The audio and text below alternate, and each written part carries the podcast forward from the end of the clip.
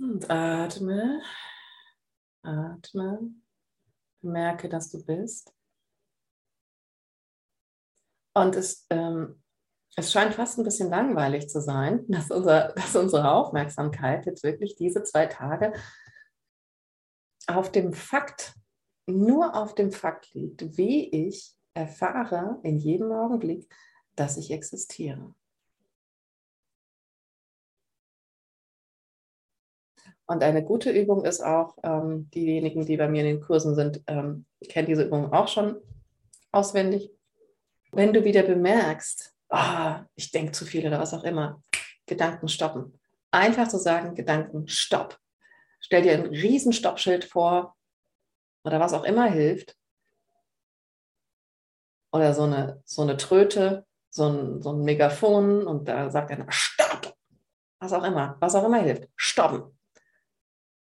Und es funktioniert. Und in diesem Raum, der sich dann auftut, wenn du deine Gedanken gestoppt hast, einfach weil du nicht deine Gedanken bist, sondern der Raum, vor dem die Gedanken einfach sich immer wieder anbieten.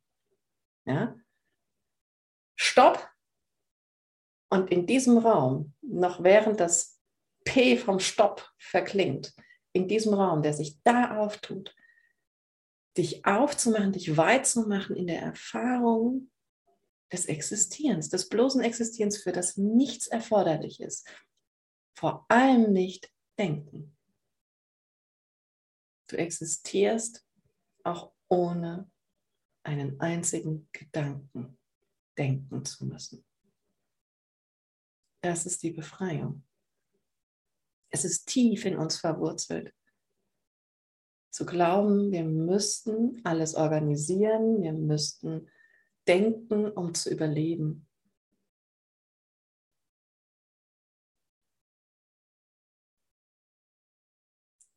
Aber da wir ewig sind, gibt es kein Überleben. Auf dieser Ebene, auf der Formebene gibt es kein Überleben, weil dieser Körper nur temporär zu gebrauchen ist. Und auf der anderen Ebene gibt es kein Überleben, weil sich diese Frage überhaupt nicht stellt.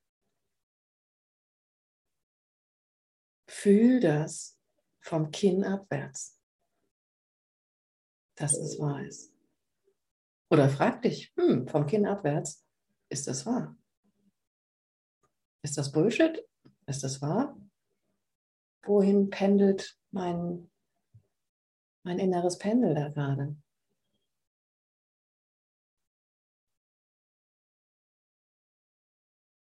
Existiere ich immer?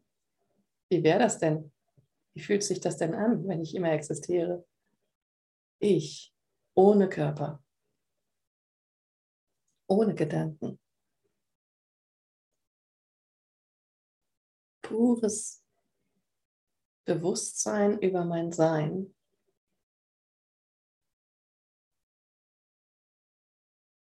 Freiheit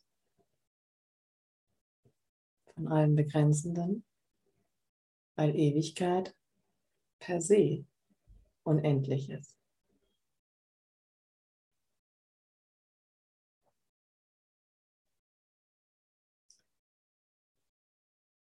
Und deshalb hatte ich auch vorgeschlagen, schon mal gestern, dass wir alles um einige Gänge langsamer tun, was wir tun, zumindest häufig am Tag, um diese Bewusstheit wieder mehr in unser tägliches Sein einzuladen.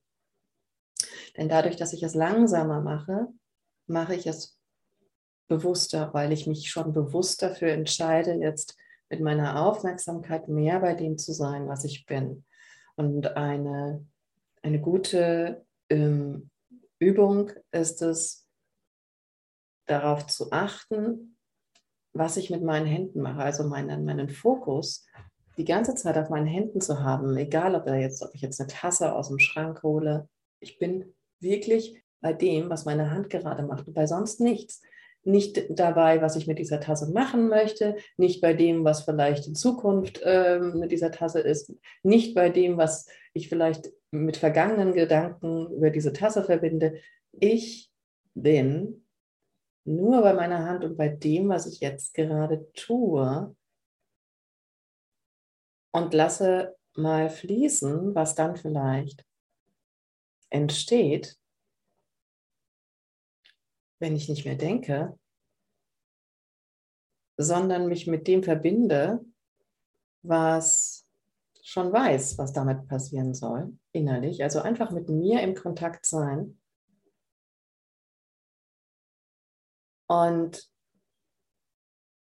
auch zuzulassen, dass das, was ich dann vielleicht mit dieser Tasse tue, vollkommen sinnlos ist.